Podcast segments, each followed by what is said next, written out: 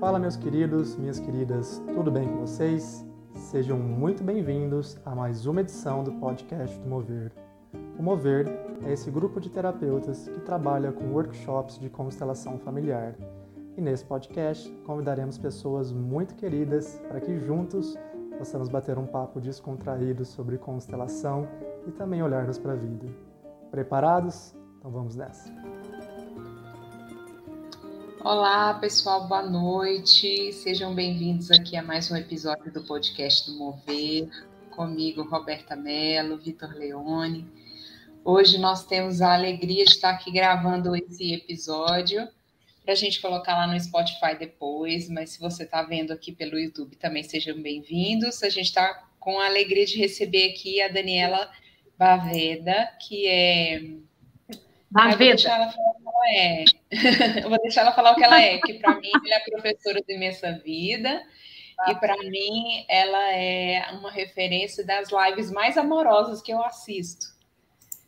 Ai, e eu tenho uma linda outra, você. Tenho uma outra amiga que faz curso no Imensa Vida e ela fala assim que a Dani é capaz de tirar as lágrimas que a gente não chorou a vida toda do lugar e colocar no lugar Você me emocionou. Queridona. Vamos conversar hoje sobre criança interior, porque eu e o Vitor estamos com a nossa aqui bem acordada, e a gente sempre fala de temas que a gente precisa olhar. Vou deixar o Vitor falar uma boa noite para vocês e depois a gente passa a palavra para você se apresentar melhor para nós, Dani. Boa noite. Roberta, Dani, pessoal que está ouvindo, pessoal que vai ouvir depois. Espero que todos estejam bem, né? E é uma felicidade poder estar aqui hoje com vocês, a gente olhar para mais esse tema juntos aqui, né? E uma grande alegria.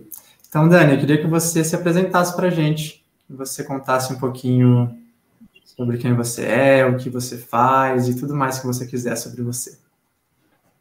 Ok. Então, boa noite a todos, né, que estão participando e como o Vitor disse, quem não está participando agora, mas que vai ouvir depois. E espero que contribua muito com você, o que a gente vai falar aqui hoje, né? Meu nome é Daniela Bavida, sou psicóloga, terapeuta sistêmica. Ah, há 21 anos, é minha profissão de precedência, né, a psicologia, que é um grande amor para mim. E, mas meu, meu amor maior que me nutre são as constelações, que eu conheci mais ou menos uns 15 anos. Então, eu sou consteladora também, é, consteladora em Belo Horizonte, eu faço grupos, a minha grande paixão, atendo individual também, mas minha grande paixão são os grupos. Professora também pelo Instituto Imensa Vida, é, com a formação de consteladores, onde eu tive a alegria de conhecer a Roberta, né? E é, minha criança está hoje o dia inteiro comigo, desde o momento que eu acordei, porque hoje eu já estava conectada, né, com esse momento nosso aqui. É, minha criança foi uma criança muito amada pelos meus pais. Eu sou filha de Márcio Fernando Baveda e Ana Matioli Baveda. E quando eu começo sempre um grupo de constelação, eu faço questão de dizer o meu nome e de quem eu sou filha para poder tomar a força dos meus pais, né? Todo momento é, eu olho muito para isso, esse, essa questão de tomar os pais, que a constelação tanto trabalha, né? E só que mesmo sendo ama, tendo sido amada, mesmo não tendo tido nenhum trauma muito grande na minha infância, porque eu não eu não, não tenho essa lembrança de um trauma muito grande. A gente tem os traumazinhos, né? Mas eu não tenho nenhuma lembrança de um trauma muito grande. Mas mesmo sendo muito amada, mesmo sendo querida, mesmo sendo desejada, eu trago questões da minha criança também, como todos nós trazemos. Então, hoje, no dia de hoje, especificamente, minha criança ficou muito presente o dia inteiro comigo. Engraçado que os meus atendimentos de consultório hoje, os clientes chegaram muito também com a, com a criança deles, meio que gritando, pirraçando, né? Cada um é no seu momento, né?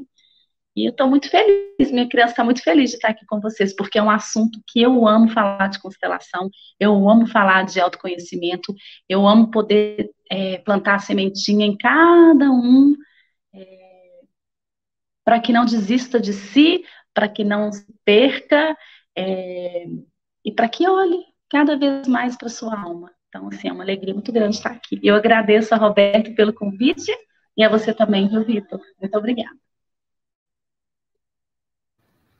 queridona. Oh, eu queria antes prestar uma homenagem aqui às minhas queridas irmãs do urso, né? Que elas possam estar consoladas nesse momento de alguma hum. forma, com a passagem lá da mamãe delas. Que seja verdadeiro esse momento e que seja tão leve quanto for possível, né? É, para além disso, Dani, eu estava pensando sobre essa questão da criança durante essa semana e eu tenho percebido a minha criança, é, não a minha criança livre, mas a minha criança adaptada, pirracenta, bem viva, sabe, nos últimos momentos. E aí eu fico olhando assim, a gente que está nesse universo do desenvolvimento humano, que trabalha com terapias, de uma forma ou de outra a gente está sempre olhando para isso e, e, parece às vezes que as questões se repetem, né? E eu fiquei pensando assim, cara, não existe cura para criança ferida. Não, não existe cura o quê? Não te ouvi? Para a criança ferida. Ah, tá. Eu fiquei pensando isso essa semana e fiquei pensando assim, talvez a cura da criança é existir que é, é aceitar que não existe cura para a criança e, e acolher no coração de que tudo foi como foi. Porque às vezes a gente fica pensando que cura é tipo assim, vou apagar isso da minha memória e a pessoa que me feriu lá atrás vai aparecer aqui na minha frente, fazer todas as minhas vontades. E uhum. parece que é só um lugar de de concordância com tudo como foi, né? O que você acha? Uhum. Concordo plenamente, né? Concordo e, eu tenho uma frase para o tomar pai e mãe, né? Porque a gente tem que tomar o tempo inteiro, que é me alegrar com a minha vida do jeito que é. é do mesmo jeito que eu acredito que não tem uma cura, existe uma compreensão. Eu prefiro, inclusive, do que a palavra aceitação, porque quando a gente fala em aceitar, é, já está implícito um julgamento né? Porque se você aceita, você já julgou. Porque eu aceitei. Você entende? Agora, quando eu compreendo e trago para minha alma, é, a compreensão, ela não, não tem julgamento. A compreensão, ela é. Ela me, me faz sentir leve. Então, assim, é o jeito que eu, né? O jeito que eu tenho de olhar. Então, é, eu acredito mesmo que não há cura porque o que foi, foi, não tem como a gente voltar. Né? E o que foi, foi para crescimento. Né? O que foi, foi porque tinha que ser daquele jeito. E eu não brigo com a vida. Eu sou assim, eu aprendi a ser assim, eu não brigo com a vida, eu não brigo com a circunstância, eu não brigo com. É, não brigo. Eu compreendo e recebo todas as coisas que chegam até mim recebo, recebo com muita gratidão. As coisas boas e as coisas ruins também. Porque isso me traz até aqui. Né? A, a nossa criança ferida nos trouxe até aqui hoje. Hoje a gente está podendo falar disso. Olha que coisa linda. Né? Se não fosse a nossa criança, a gente não estaria aqui hoje falando disso. Então, é... E existem muitas crianças feridas, porque em algum momento da vida nós queríamos olhar dos nossos pais, mas os nossos pais não puderam nos olhar pelo motivo deles, porque estavam vivendo alguma questão, porque estavam olhando para a dor deles. Né? E nós, hoje, que somos adultos, a gente compreende que o universo adulto, às vezes a gente falha, às vezes a gente não olha para a dor dos nossos filhos, a gente não olha no momento que eles estão que eles estão demandando e, e a gente hoje entende enquanto adultos que está tudo certo, né? Então, que criança que não foi um dia olhada do jeito que queria, né, do jeito, no momento que gostaria. Então, todos nós temos realmente essa criança ferida. Agora, cada vez mais, Roberta, Vitor, eu eu vejo no consultório como que os adultos, né, adoecidos, como que os adultos, se a gente não olha, é olhar para a criança ferida, não quer dizer curar essa criança ferida, mas é olhar e trazer uma compreensão. Se a gente não olha e não traz essa compreensão, não tem jeito. Nosso adulto, a gente não vai adultecer. Né? A gente vai ser, é, nós, vamos, nós vamos estar eternamente no adolescer né? E não, não vamos adultecer. Ou vamos ficar adulterados. Eu adoro essa palavra. E toda vez que eu trabalho nas, nos, nos módulos que eu trabalho com a criança, é, que é o módulo de ordens da ajuda, né? Depois eu vou falar para vocês por que que eu trabalho a criança nesse módulo. É, toda vez que eu trabalho a criança, eu trabalho essas duas, essas duas, é, essas duas expressões, que é o adultecer e o adulterado. Porque o adulterado é aquele que. É, o que, que é o adulto? O adulto, quando a gente vai adultecer, nós pegamos a nossa responsabilidade pelo que é, né? E a gente é 100% responsável por nossas escolhas, 100% responsável por estarmos, inclusive, aqui agora. Eu escolhi estar aqui, vocês escolheram estar aqui. Agora, quando a gente é, é adulterado, a gente ainda não conseguiu se humanizar a ponto de é, estarmos adultos. Aí a gente fica culpabilizando os outros, igual as crianças fazem. não é assim? Chegou num quarto, tá aquela bagunça, né? Quando a mãe vira e fala assim: quem não sei o quê? Foi ele, mas não sei o quê. E a criança sempre vai colocando a culpa em todo mundo, e o adolescente também. Então, para nós é, podermos é, chegar nesse adultecer, a gente precisa de se humanizar muito, né? E se humanizar faz parte do processo de olhar para essa criança e de compreender, né? Que nem tudo foi como ela, como ela queria. Te responde? Dani, deixa eu perguntar para você. Nós estamos aqui falando de criança interior, de criança ferida, mas o que, que é isso de criança interior para você? como que você olha para isso? E depois uma outra pergunta, como que essa criança interior impacta nesse nosso adulto? Que é mais ou menos uma continuação disso que você estava falando agora. Como, uma, como que a criança interior impacta onde? Cortou para mim. Primeiro, o que é criança interior uhum. para você e como que ela impacta né, nessa nossa vida adulta que a gente tem hoje. Ok. Ó, para mim, a criança interior, ela vai estar 100% do tempo com a gente. Eu não consigo, igual eu tô te dizendo, no decorrer do meu dia hoje, é, eu tive momentos, por exemplo, que eu posso ter ficado angustiada, eu tive momentos que eu é, senti raiva de algumas coisas. Agora, no fim do dia, me deu uma vontade de gritar, é, eu tive momentos de, enfim, inúmeros sentimentos. Eu lembrei desses que eu relatei agora. Então, a minha criança, porque todo sentimento que é um sentimento é, exacerbado é um sentimento que é da criança, que não é do adulto. Então, assim, como uma mulher de 47 anos vai ter ali um momento de vontade de gritar, aquilo é da minha criança. Então, eu tenho certeza que naquele momento minha criança estava manifestando em mim. Então, a criança, a criança interior, para mim, ela vai estar 100% do tempo com a gente.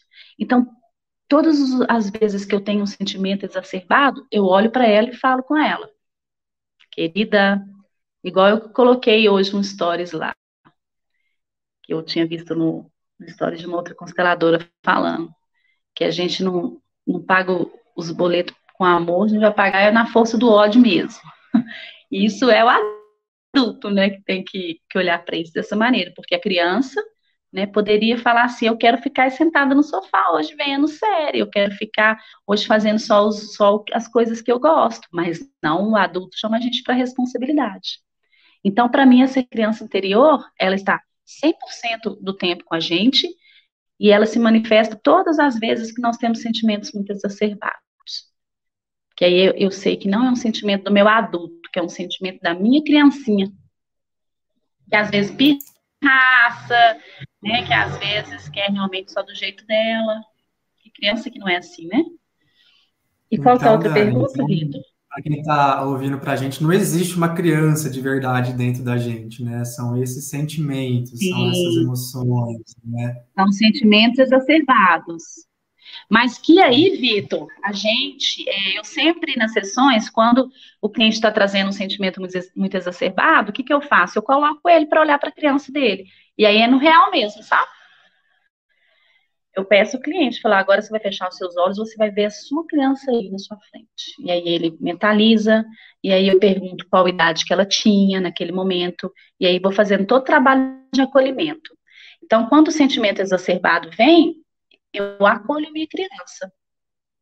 Eu falo com ela, olha, eu acolho você, eu entendo sua necessidade neste momento. Só que agora, eu sinto muito, querida, agora a gente tem coisa para fazer aqui. Você tá entendendo? Então, assim, os, os sentimentos exacerbados, eles vêm, é como uma, uma manifestação mesmo dessa criança interior. E tem alguns momentos que a gente tem que olhar mesmo, ela pequenininha. Quando eu olho para a minha, eu sempre imagino ela com mais ou menos uns 5 anos. Não sei por quê, mas é a idade que eu vejo ela. E vejo ela assim, sempre. É, eu não vejo ela muito sorridente, não. Eu vejo ela mais quieta, mais, mais introspectiva. É menos desse jeito que eu sou hoje. Meu adulto é muito para fora. Meu adulto é muito. Eu sou. O meu adulto é alfa. Ele quer ser sempre visto. Né? O meu eu adulto ele vibra. Né? E as pessoas falam isso comigo. Só que a minha criança não era assim. Eu vejo ela que ela não era assim. E eu acolho, né? Acolho com muito amor. É, qual que foi a, outra, a segunda parte da pergunta? A pergunta era, era como, como que essa criança impacta nesse nosso adulto hoje, nessas decisões que a gente toma, como que isso... Porque assim, eu estava eu tava ouvindo também hoje, por um acaso, não por um acaso, né, um cara que tem uma, uma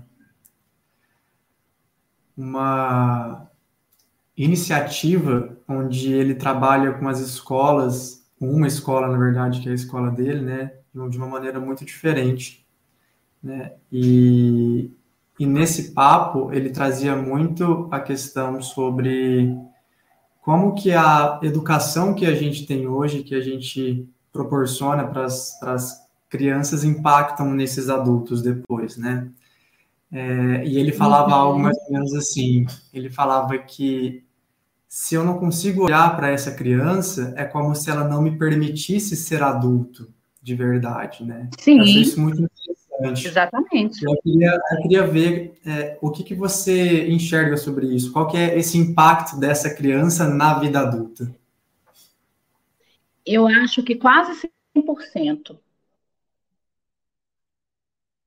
Muito, é um impacto muito grande.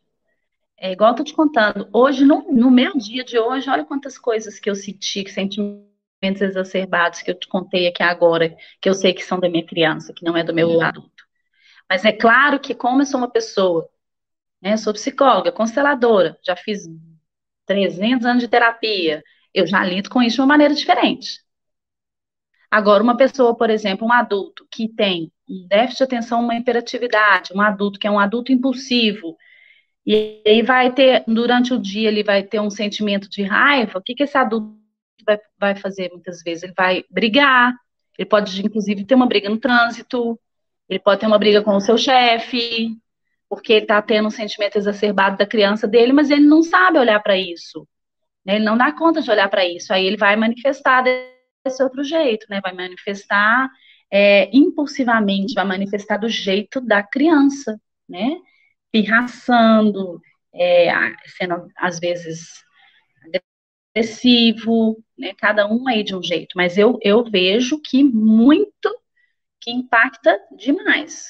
Vamos dizer assim, acho que de 80% a 90% assim, das nossas ações.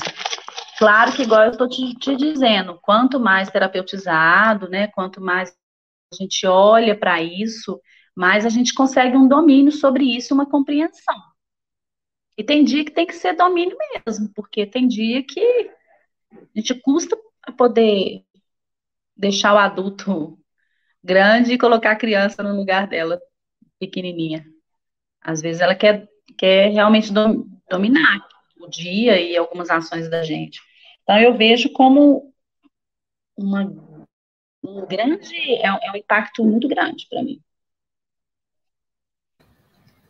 Ô Dani, eu percebo assim, querida. todas as vezes que vem, todas as vezes que chega alguma algum gatilho que dispara uma dor da infância, seja de abandono, de rejeição, de preterição, de traição, seja humilhação, qual dor for, é, vem algo no adulto e que dispara esse gatilho dessa dor, a gente é, tem alguns comportamentos compensatórios assim para equilibrar a dor e para tentar se manter no controle da coisa. E, e, quem tem esses comportamentos são comportamentos de criança que a gente vê, por exemplo, tipo chorar muito, gritar, brigar, bater, sair correndo, tipo fugir da situação, né?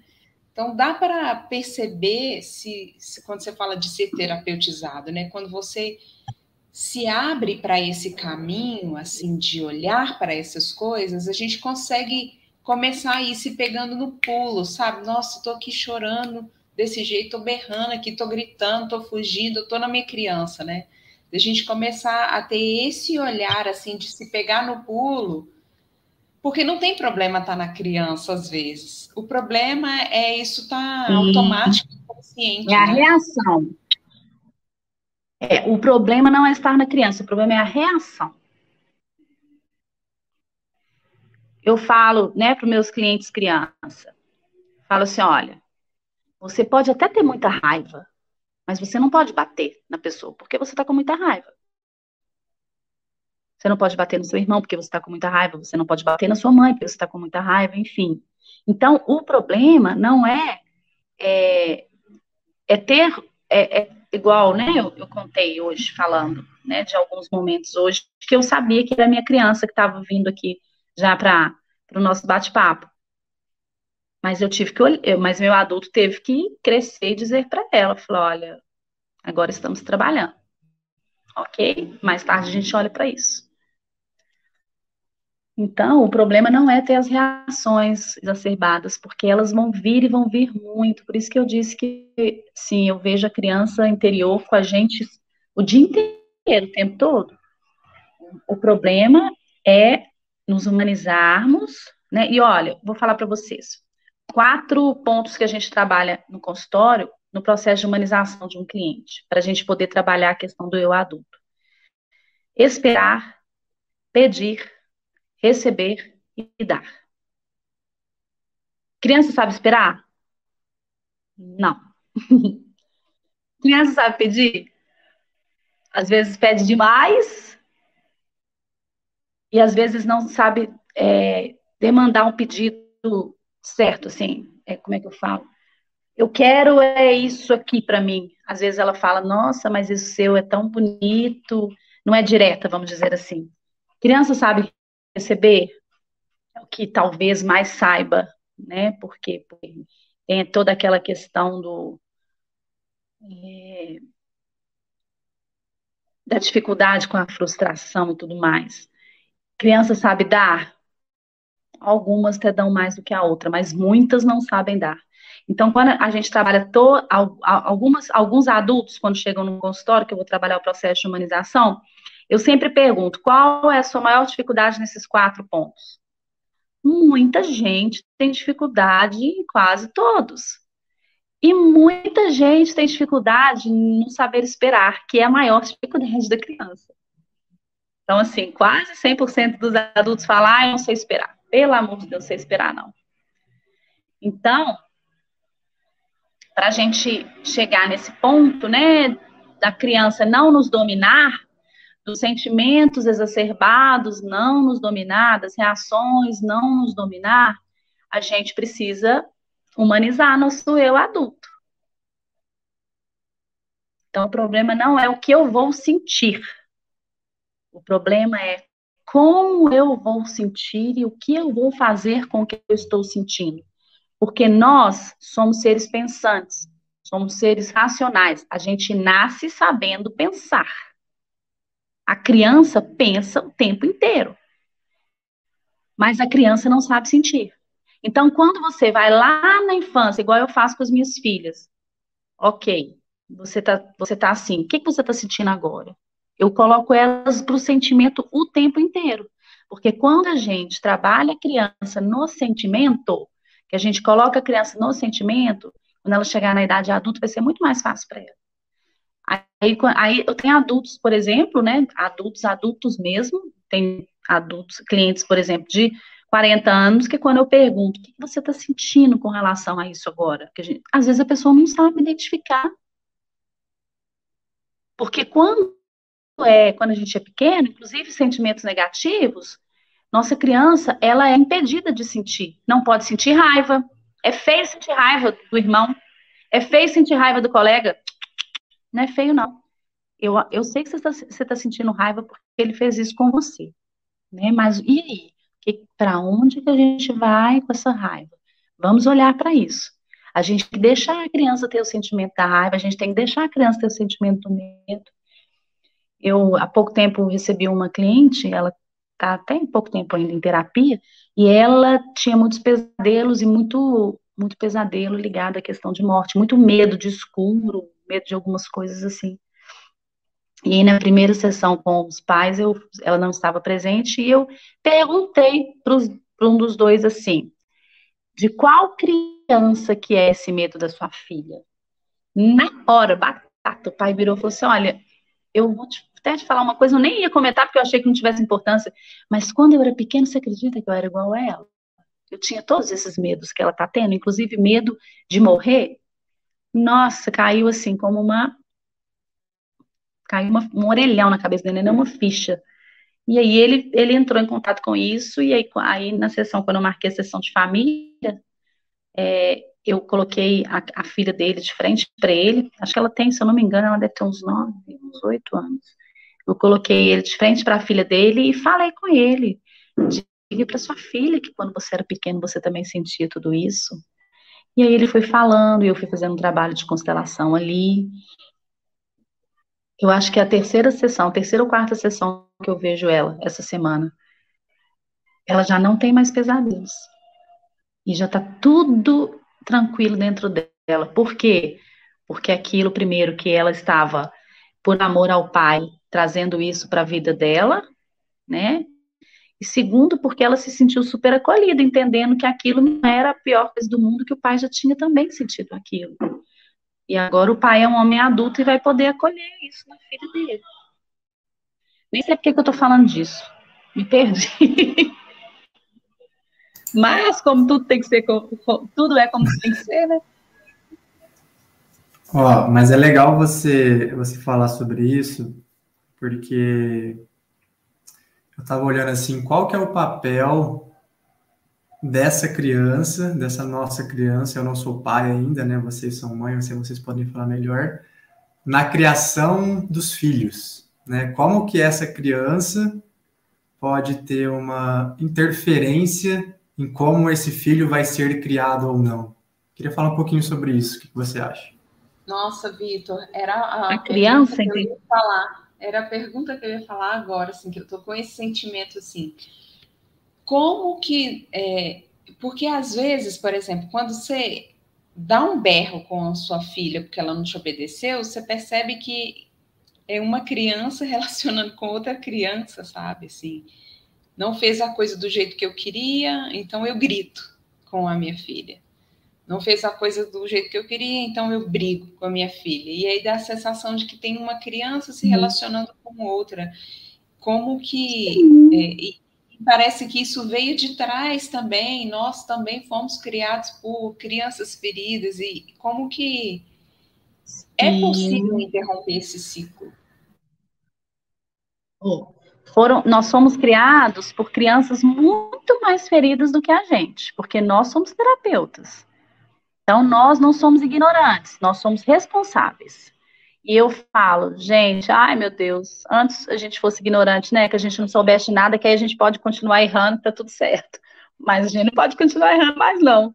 Né? Nós somos é, adultos responsáveis, porque nós somos terapeutas. A minha mãe, por exemplo, ela, ela não era uma adulta responsável, e várias vezes eu via a criança dela emburrada, porque era uma mulher que emburrava muito, né? Então eu via que era a criança dela. É, e aí, vou dar até um outro exemplo aqui para responder um pouco a pergunta de vocês. Uma cliente que já era minha cliente antiga, que voltou para terapia agora, falando que eu já até atendi a filha dela numa ocasião anterior, a menina era menorzinha, hoje a menina está com 5 anos, a menina na época tinha 3. E aí ela veio me falar, olha, eu não sei o que eu faço, porque eu estou batendo muito na minha filha. E aí eu fui olhar com, né, com ela, já foi cancelada já inúmeras vezes comigo, enfim. Aí eu fui olhar com ela e falei com ela, falei, olha, você bate na sua filha porque você está frust sendo frustrada com algo. Então aí a sua frustração você está descontando nela. Nossa, exatamente. E ela disse, exatamente, você foi no ponto. Então, se eu tô com raiva do meu marido, eu vou lá e bato nela. Se eu tô com um problema X que eu não estou conseguindo resolver, eu vou lá e bato nela. Então, é, são duas crianças. Você consegue ver isso? Vocês conseguem ver isso, não conseguem?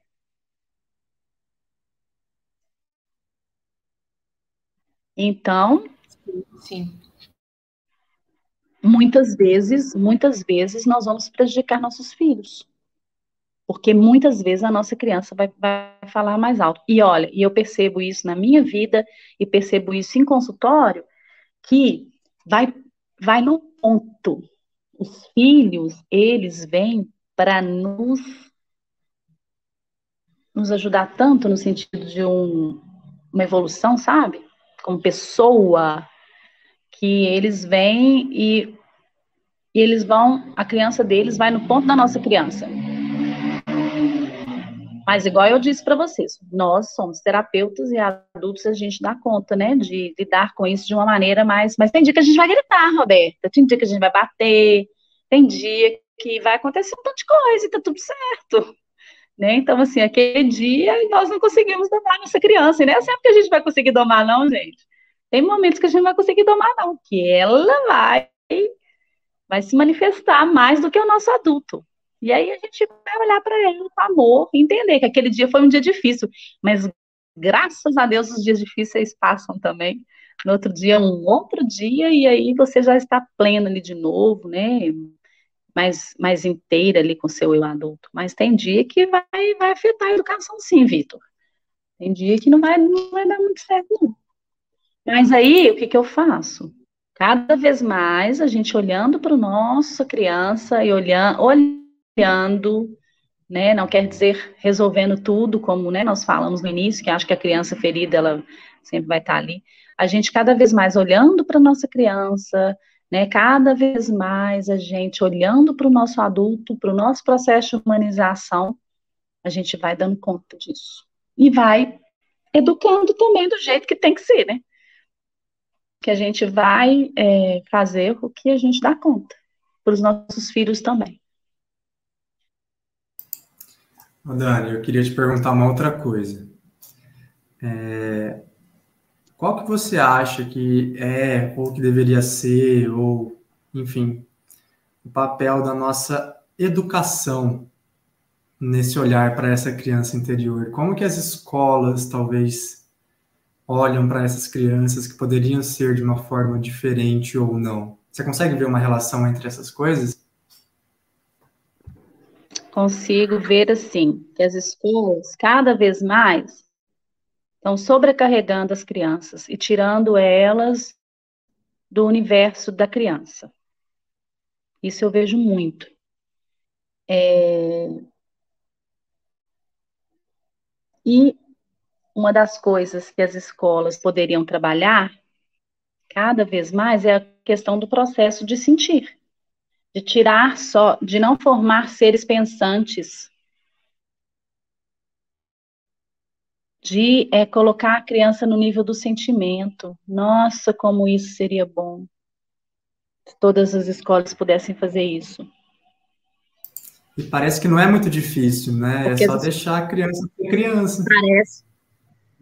Sim, só que é muito difícil, né? Porque o mundo tá cada vez mais o quê, o Vitor? Competitivo. Então, cada vez mais a gente está indo para um universo que não sei como vai ser, não, no futuro aí. Mas tem escolas que fazem muito bem isso, eu vejo que faz, né? Questão do aprendizado sistêmico, né? Com a Imensa Vida também é, agora começou uma turma na formação do aprendizado, então assim, a gente consegue, né, fazer isso. E olha, uma coisa muito, muito, muito, muito importante, e é, é a questão do amor. Toda vez que a gente está cansado, por exemplo, com os filhos da gente, a gente vai pensar assim, ou cansado com qualquer coisa, tá, gente? Toda vez que a gente está cansado é porque algo está fora da ordem. Então, por exemplo, se você terminou um dia e você está muito cansado naquele dia, que claro que às vezes um cansaçozinho a gente vai sentir, né? Porque são mil demandas. Mas se você estiver muito cansado em alguma situação, cansado de ser pai, cansada de ser mãe, cansada de ser esposa, cansada de ser psicóloga, cansada de não sei o quê, você pode olhar se alguma coisa está fora da ordem. Porque a nossa alma, ela vai berrar mesmo. Então, as escolas, né, podem contribuir colocando as crianças, deixando as crianças serem crianças, é, colocando as crianças. Por exemplo, essa época da pandemia, gente, as crianças não têm maturidade para ver aula remota, não? Para assistir aula remota, não? Gente, nem a renda conta. É muito difícil para a gente. Né? Eu vejo dando aula para os alunos lá, às vezes um levanta, um faz não sei o quê, um deixa o microfone ligado sem querer, né? Um tá sentado lá e passa filho correndo e não sei. Gente, para adulto é difícil, porque é muito genuíno. A aula remota é muito genuíno, né? A gente está ali, igual a gente está aqui agora nesse podcast, a gente está numa live, minha cachorrinha está aqui do meu lado. Daqui a pouco ela pode latir, como já aconteceu em várias lives. Não sei, ela dando latir, eu falava, tá tudo certo, eu vou fazer o quê? Eu tô dentro do meu consultório, ela está aqui comigo, e está tudo certo. Então, as aulas é, remotas, por exemplo, as escolas e os pais cobravam dos filhos, estavam cobrando dos filhos um desempenho, igual essa, essa cliente que eu falei que ela estava batendo na filha. Teve um dia que ela, na última sessão, ela virou para mim e falou assim: Não, porque eu já fui lá três vezes hoje e ela não estava prestando atenção no que tinha que fazer. Peguei e falei assim: aqui, você tem que estar perto dela, ela tem só cinco anos, ela não vai conseguir prestar atenção mesmo do seu jeito. Ela não vai conseguir ficar sentada olhando para a tela do computador cinco horas direto, sem levantar e sem querer ir lá brincar com alguma coisa. Né? Ela está tendo que se adaptar a um modelo de estudo, né? Os alunos, os nossos, nossos filhos aí, estão tendo que se adaptar a um modelo de estudo que é modelo para adultos, gente. É AD tem pouco tempo que começou a ser implantado.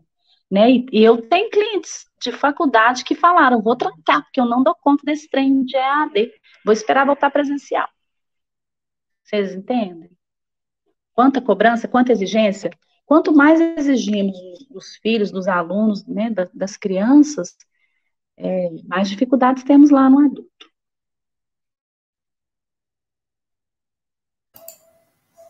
Tem alguma pergunta, Roberta? Eu fiquei aqui essa última frase ecoou aqui na minha cabeça. Quanto mais você essa última da criança, quê? essa última frase, quanto mais Sim. você exige da criança, mais dificuldades tem um adulto. Eu acho. Sim. Eu vivo isso assim na minha criança.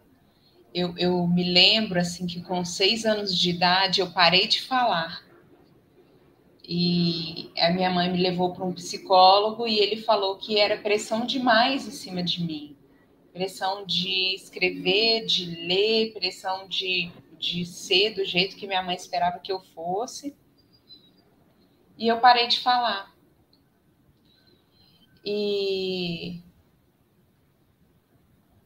eu percebo isso ecoando de alguma forma até hoje, porque a minha família é uma família assim, descendente de italiano, todo mundo fala ao mesmo tempo, cada um quer falar mais alto que o outro.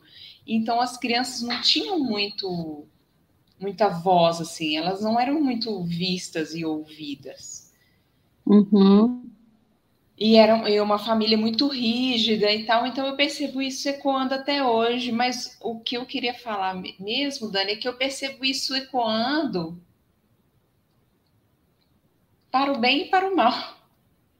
Assim, se eu tenho uhum. dificuldade, se eu me sinto às vezes não vista, se é, eu percebo esse padrão de rigidez em mim, essa dor, assim, desse, desse excesso, é, hoje eu virei professor, virei palestrante, porque lá atrás eu não fui ouvida.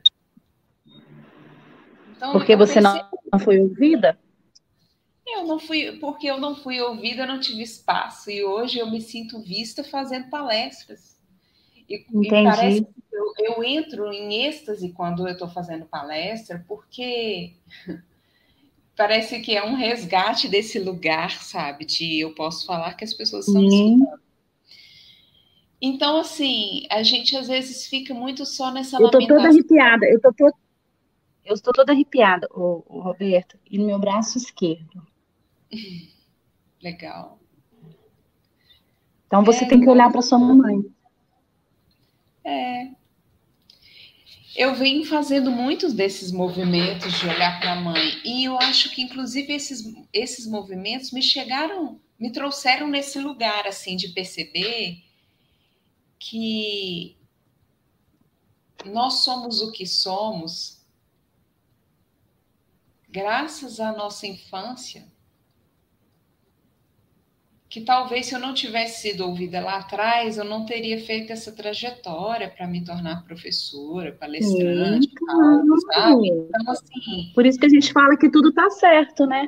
É, e a gente fica nesse processo, às vezes, assim, eu percebo as pessoas entrando nesse lugar de, ah, é por isso que eu sou assim, culpando, sabe? Uhum. Começa a olhar para a criança interior, começa a querer achar culpado, e na verdade é, tem muita bênção, né, no meio de tudo.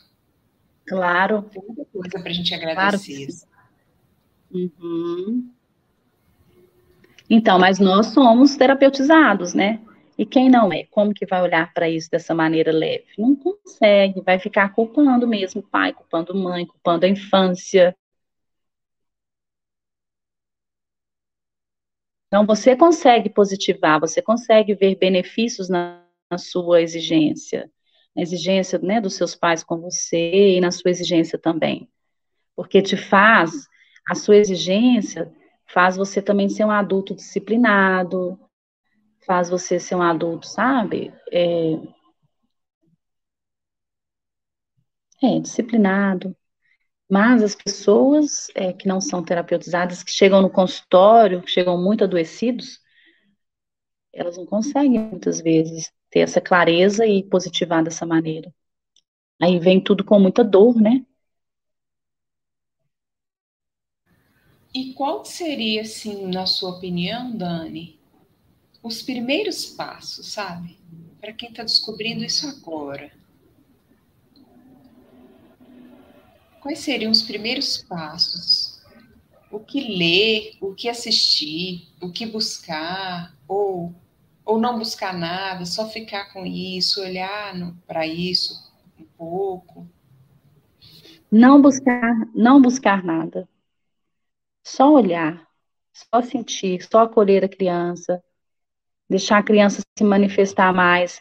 Eu faço assim, com os clientes que eu estou trabalhando algum momento do processo terapêutico, está tendo que trabalhar muita criança, eu falo com eles assim. E já teve cliente minha que teve que comprar boneca. Eu falei, olha, você não brincou de boneca. Sua criança grita por uma boneca. Então, você vai na loja, compra uma boneca, você vai ficar olhando para essa boneca. Dá nome para boneca, cliente entra mesmo, sabe, na cura ali da criança. Cura no sentido, né, da compreensão de como foi. E, e olha, a gente está falando de criança ferida, mas crianças de ferida leve, tá? E as crianças que foram abusadas? Inúmeros adultos trazem isso para terapia. Minha criança foi abusada, minha criança foi abusada. Semana eu atendi uma pessoa que a criança foi não foi abusada explicitamente, mas teve um abuso de desejo pelo próprio pai. E essas crianças, como que faz? Então você imagina. Então, é você buscar o que, que tem que se fazer. Eu acho que ler, ler não seria a minha indicação. Cada um vai buscar o que sentir, né, na alma. Mas eu sinto que tem que buscar um processo terapêutico para trazer um nível de sentir, sentir mesmo. Para trazer a gente para o nível do sentimento, porque o sentimento, ele ajuda a gente a elaborar. O pensamento, a gente fica ruminando naquela questão. A gente, muitas vezes, pensando muito, a gente não consegue nem olhar para a solução. A gente fica preso no pensamento e no problema. Agora, o sentir, não. O sentir ajuda a gente a elaborar. Como a gente fica leve, né? E tudo que é verdadeiro traz leveza. Se ficou leve, é porque foi verdade. Você olhou para onde tinha que olhar mesmo, você trabalhou o que tinha que ser trabalhado. Quando fica leve. Então, se trouxe leveza, você pode ter certeza que você está no caminho. Então, é buscar um processo de autoconhecimento, né? É, é escutar sua alma, é viver com autenticidade. Hoje eu li uma frase que falava disso, porque eu sou muito a favor da autenticidade, e sempre trago isso, porque, inclusive, né, eu já trabalhei com pacientes com câncer, já tive grupo terapêutico de pacientes com câncer, na leitura corporal, o câncer vem quando há, não há autenticidade na vida, quando a gente não vive de maneira autêntica. Então, eu fico muito preocupada com essa questão da minha autenticidade, porque os meus pais tiveram câncer, né? E eu não quero ser leal a eles e já pedi né, essa liberação, e eu sei que meu destino está sendo diferente, graças a Deus. Mas, é, aí falou hoje uma frase lá falando da autenticidade, né?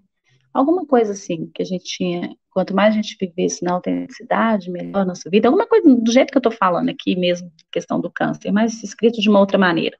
Então, assim, é trabalhar o nosso sentimento, é trabalhar a nossa autenticidade, da gente poder ser autêntico. Tão bom e ser essa. E a autenticidade, né, Dani, ela vem da nossa criança livre, da nossa criança antes das dores, da domesticação lá dos, do Dom Miguel Sim. Então, é a própria criança que vai trazer essa espontaneidade, essa verdade, autenticidade, essa conexão com a nossa essência, né? Sim. De poder falar, né? Nossa, eu, tô, eu, eu estou sentindo isso por você. Não, não, não tem criança que não pode. Como assim está sentindo isso? Não pode, não sei o quê. Ou a criança vira e fala alguma coisa de uma outra pessoa, né? Ai, você tá feio, você tá não sei o quê, porque a criança é muito autêntica, né? Aí o adulto vai e poda. Você não pode é, falar desse jeito, você não pode não sei o quê. Gente, é olhar de uma outra maneira. Enfim, então, assim, a minha indicação seria isso, sabe? Seria cada vez mais sentir, cada vez mais ser autênticos, olhando para nossa criança também de uma maneira autêntica. Oda, pode falar, Vitor. Não, eu ia só perguntar assim, onde que você acha que a autoestima entra nessa conversa da criança interior? Onde que o quê? Onde que a autoestima entra nessa conversa ah, da criança interior? Olha, para mim entra em tudo. É... Hoje uma aluna me mandou um, um áudio querendo uma ajuda minha.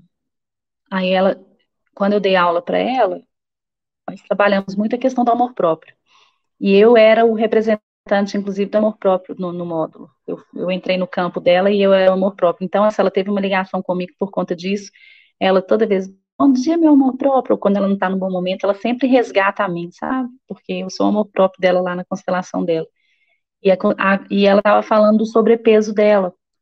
Aí ela veio falar comigo assim, olha, naquela época nós vimos a questão do peso e tal, e, e ela veio falar de, um, de uma lembrança que ela teve da criança dela, que a mãe dela, ela é uma, ela é uma mulher, né, e que a mãe dela vestia a menina dela com roupas desengonçadas, e não vestia a menina dela bem. Então, olha para você ver a autoestima. Lá atrás, na criança dela, a mãe dela não vestiu ela de maneira bonita, não vestiu ela de maneira legal. E ela sentia isso, ela sentia que era diferente. É a questão do, do pertencimento. ela não se sentia pertencendo. Por quê? Porque ela estava vestindo, sendo vestida de maneira diferente, e isso gerou um problema na autoestima dela até hoje, porque ela já tem mais de 30 anos e vive tendo problemas de autoestima. É quando você usa nomes ruins com a sua com a criança, sem querer, você vai usar nomes ruins. Você tem que ensinar as crianças também a ter autoestima, né, olhar para o amor próprio. Eu falo com minha filha de 12 anos, ela viveu um momento assim, de ficar meio largada né, no ano passado, por conta também da pandemia, né, e questões dela também de adolescência. E aí eu falava com ela e falo até hoje, filha, cuida de você, cuida do seu cabelo, cuida do seu corpo. Você tem que cuidar de você, você tem que se amar. E todas as vezes agora que eu percebo, porque ela mudou muito o comportamento, assim, tá cuidando mais dela, a autoestima dela tá melhor, eu falo com ela. Chego perto dela e falo, hum, cabelo cheiroso, hum, como você tá bonita, hum, tô vendo que você tá emagrecendo. Então, assim, é cuidar da autoestima dos filhos, né, das crianças, para que para que o adulto possa também estar tá bem, né? Porque se você não tem autoestima na infância, você pode ter certeza que você vai chegar na idade adulta com pouca autoestima e com pouco amor próprio. Ô Dani, será que às vezes os adultos não se preocupam demais com as crianças também? E elas acabam sendo meio que uma, uma forma que eles têm de não olhar para as questões deles e vai lá e fica arrumando um monte de picuinha nas crianças, né? Será que os adultos às vezes não precisavam olhar para eles e deixar as crianças serem mais crianças? O que você acha? Ó, eu assim, eu, eu, eu não consigo, eu não me preocupo muito com as crianças, não. Então, assim, por isso que eu não sei se eu vou conseguir te responder isso de maneira assim, autêntica, porque é o meu jeito. Minhas filhas têm um lugar enorme no meu coração, mas eu olho tanto para mim, Vitor, eu nem sei se está muito certo olhar tanto para mim assim. então, por isso que eu acho que eu não vou conseguir te responder, porque eu sou uma pessoa que olho muito para mim. E eu acho que a gente tem que olhar para a gente mesmo primeiro, antes de olhar para os filhos, porque eu tenho precedência na vida delas, e se eu tiver, estiver bem, elas vão estar bem também, porque elas vão ver uma mãe que está bem. Então, eu não tenho muito essa, eu, na minha, Daniela, na minha vida, eu não, não tenho muito esse olhar mais para crianças, para criança, né, do que para o meu eu adulto, não. É, porque aí entra aquela questão que o Dom Miguel Ruiz fala no livro, né, da domesticação, né? Aí os pais começam a cada vez mais podar as crianças, achando que a criança precisa de tanta atenção assim da forma como ele acha que deveria ser, né? E, e aí ele ele tira o foco dos problemas dele, né? E acaba colocando tanta Sim. preocupação que às vezes que às vezes não se mostram verdadeiras depois, né? Sim, mas eu acho que esse, essas pessoas que às vezes olham muito desse jeito, talvez por uma culpa, um processo de culpa por trás aí. Você consegue entender? Sim, eu vejo isso. Então, então eu acho que por um processo de culpa, quem olha muito desse jeito. Na verdade, o, Vitor, todo excesso esconde uma falta, né? Então, se você olha muito para uma coisa, é porque você está escondendo a falta de outra coisa. Tudo é sistêmico na vida. Então, se tem muito de um lado, tem pouco do outro. Você me entende?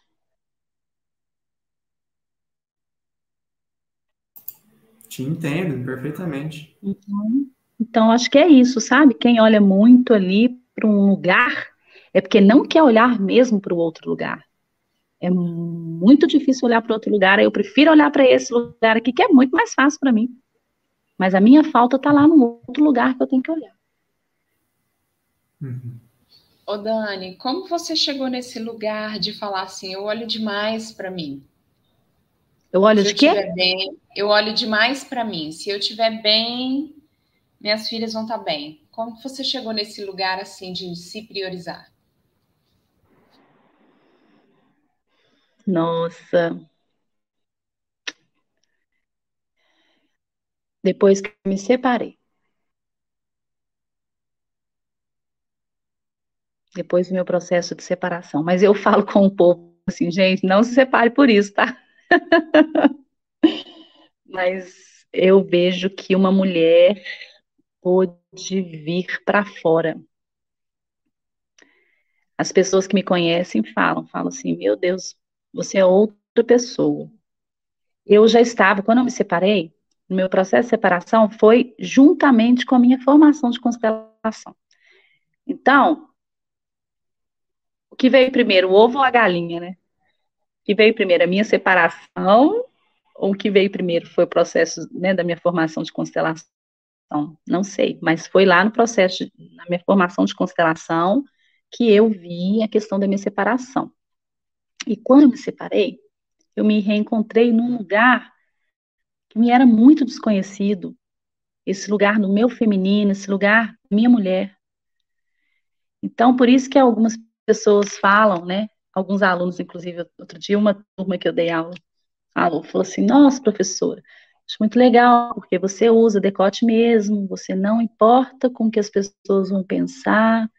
Eu falo, não me importo mesmo, porque eu sei quem eu sou, é, isso não vai me fazer menos.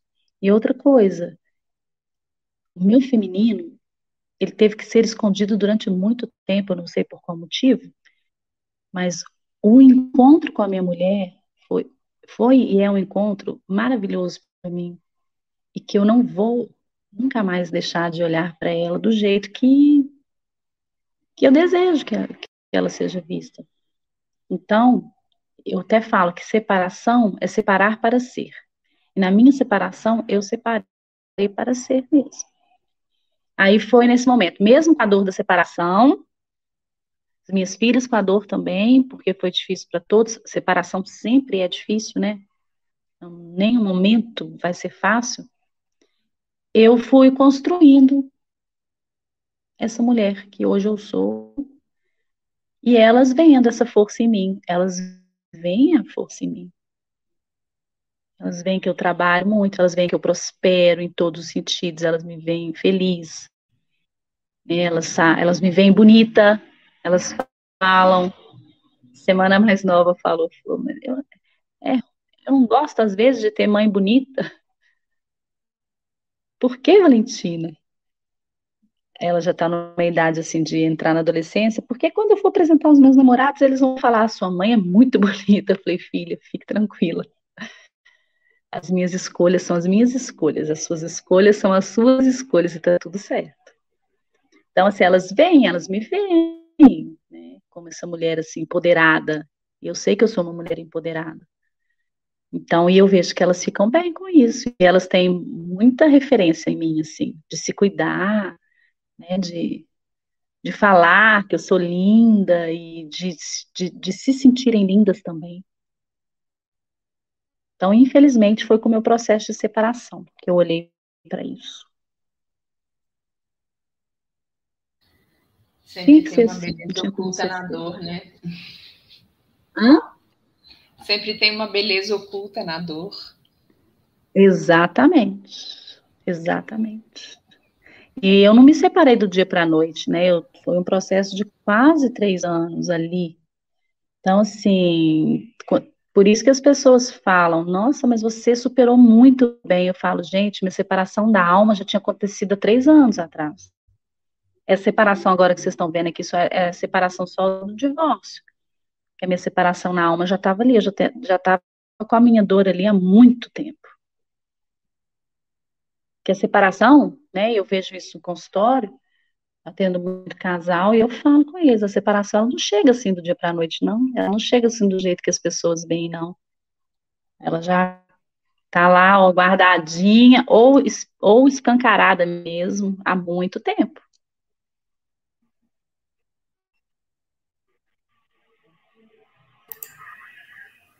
Microfone. Seu. O quê? Não, só falei, eu só falei, é verdade. É verdade. Você falou, é verdade? Não, essa questão da, da separação dela, dela ser construída aos poucos, né? Eu, eu vi isso, é verdade. Dani. E a mulher. Gente, A maior parte das vezes é a mulher que separa. A maior parte das vezes é a mulher que separa, não é o homem. Porque o homem fica muito naquele lugar da mulher ser um pouco mãe dele, sabe? Tá difícil para ele. Mas a mulher não, a mulher ela tem uma força que a gente desconhece. A gente pega aquilo que a gente está vivendo, leva com a gente e a gente continua a vida.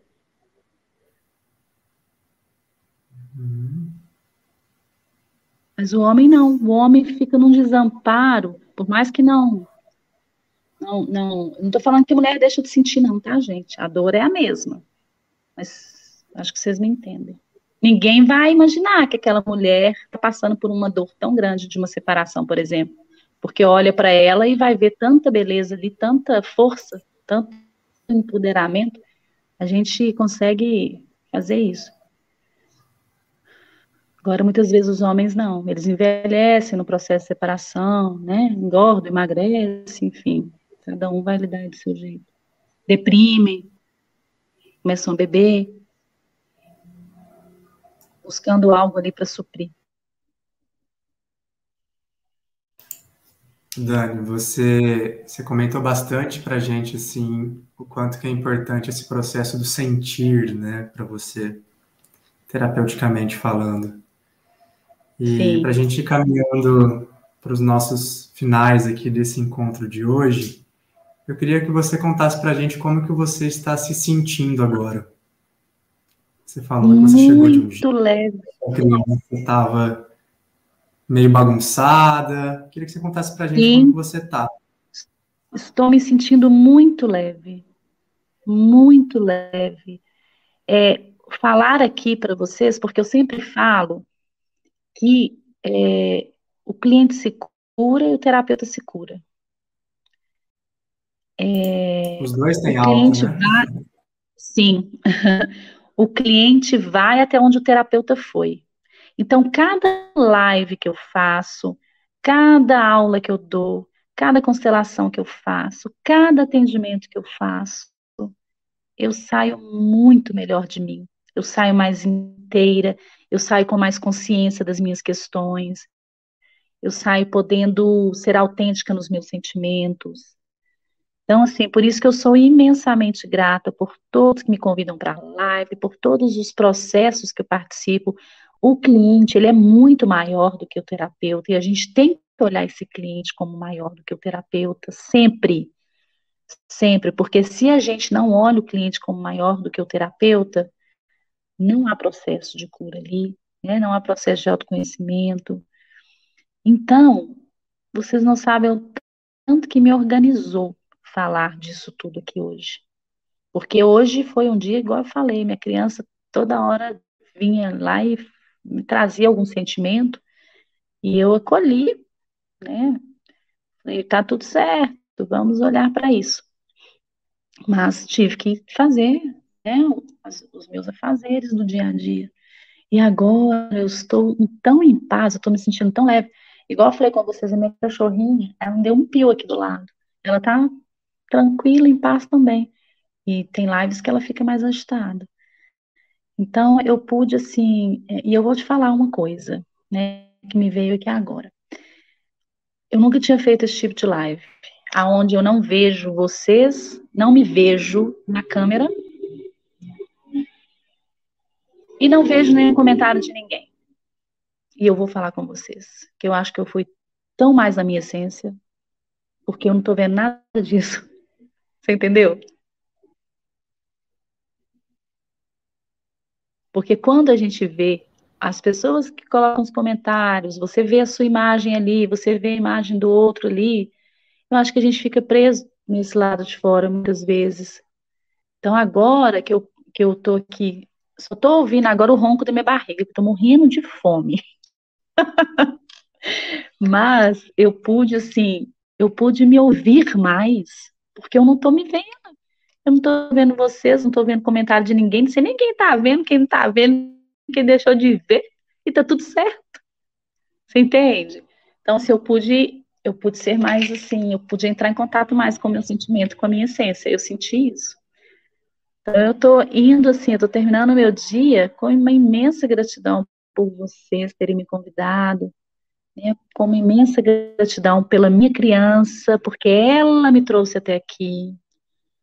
E eu tenho muito orgulho da mulher que eu me tornei. E eu me tornei essa mulher graças a ela, porque ela está sempre junto de mim. Então eu estou com um sentimento, muita emoção, inclusive, estou até emocionada aqui agora. É... E é isso, olhando tudo com muito amor. Como diz a Roberta, eu não arranco lágrimas só de vocês, não, meu filho. Meu olho tá cheio de lágrimas aqui. arranco lágrimas de mim também. Mas é isso. Muito grata por tudo. Muita gratidão no meu coração.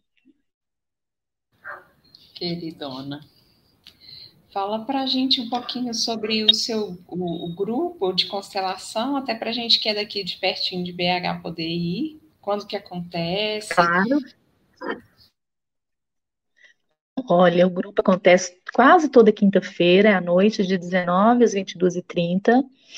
Eu gosto muito de grupo. Então, assim, eu acho que, nem sei, em Belo Horizonte, assim, eu acho que quase ninguém está fazendo grupo. Eu tenho recebido muitas indicações de, de, pessoas que querem constelar em grupo, talvez até por isso. E, e vai ser uma alegria, assim, um dia que vocês quiserem conhecer. É, agora eu vou também fazer uma divulgação do, do meu outro a minha outra parceria, que é a história do dinheiro no meu sistema familiar, que é um workshop que vai acontecer no fim de agosto, agora, dia 28 e 29 de agosto, que trabalha para a gente trabalhar a prosperidade, as nossas crenças limitantes, nosso olhar para o dinheiro, né, que é algo muito importante. É, o dinheiro, a falta do dinheiro tira a paz da gente, né? Então a gente precisa estar em harmonia com o dinheiro, a gente precisa é, trabalhar é, inclusive nosso, é, nossa capacidade, nossa liberação para receber a prosperidade também. Então, é minha, meu novo projeto junto com o Roberto, que é um querido para mim, convidada por ele. E, e além dos grupos, né, tenho meu consultório, né, faço atendimentos online, presencial, e as constelações individuais também. E os módulos, quando estão chegando, né, devagarzinho, por conta da pandemia, bem reduzido, mas estamos aí, com a serviço da vida, né, eu sempre falo. Todos os dias que eu acordo, eu faço. Estou ao serviço da vida, me leve aonde eu puder, é, puder contribuir. eu quero é isso. Quero ir embora deixando muitas contribuições. E muito obrigada a vocês, viu? Muito obrigada mesmo, de coração. Nós que agradecemos por tanta gente. E como vocês estão se sentindo? Me conta.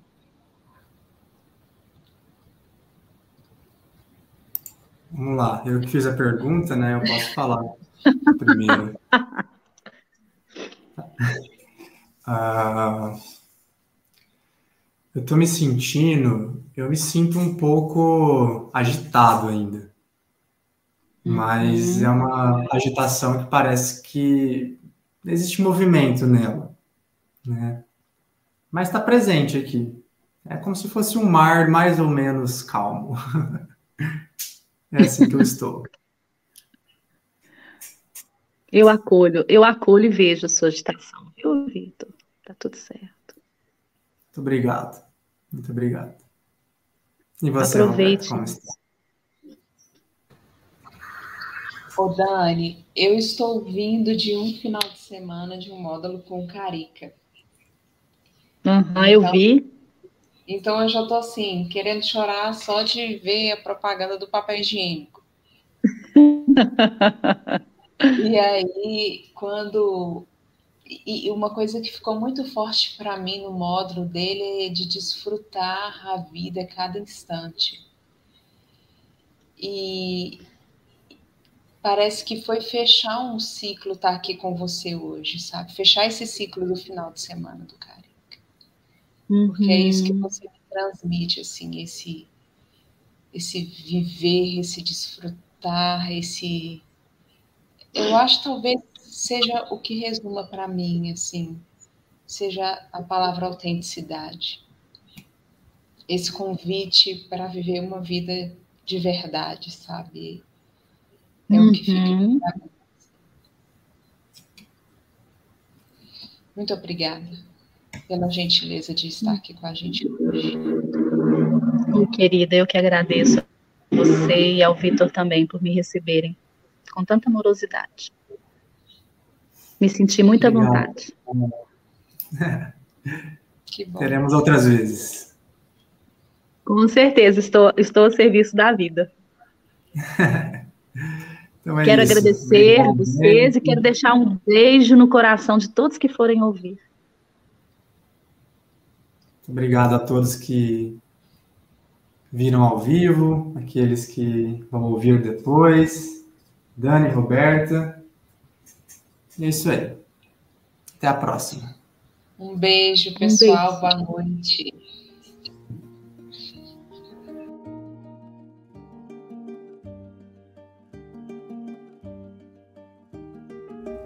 E aí, pessoal, gostaram desse podcast? O que é que vocês acharam? Compartilhe com a gente as suas percepções, dúvidas, perguntas, possíveis temas nas nossas redes sociais, arroba victorleone, e arroba conhecer e despertar. Esperamos vocês e até a próxima. Um beijo para todos.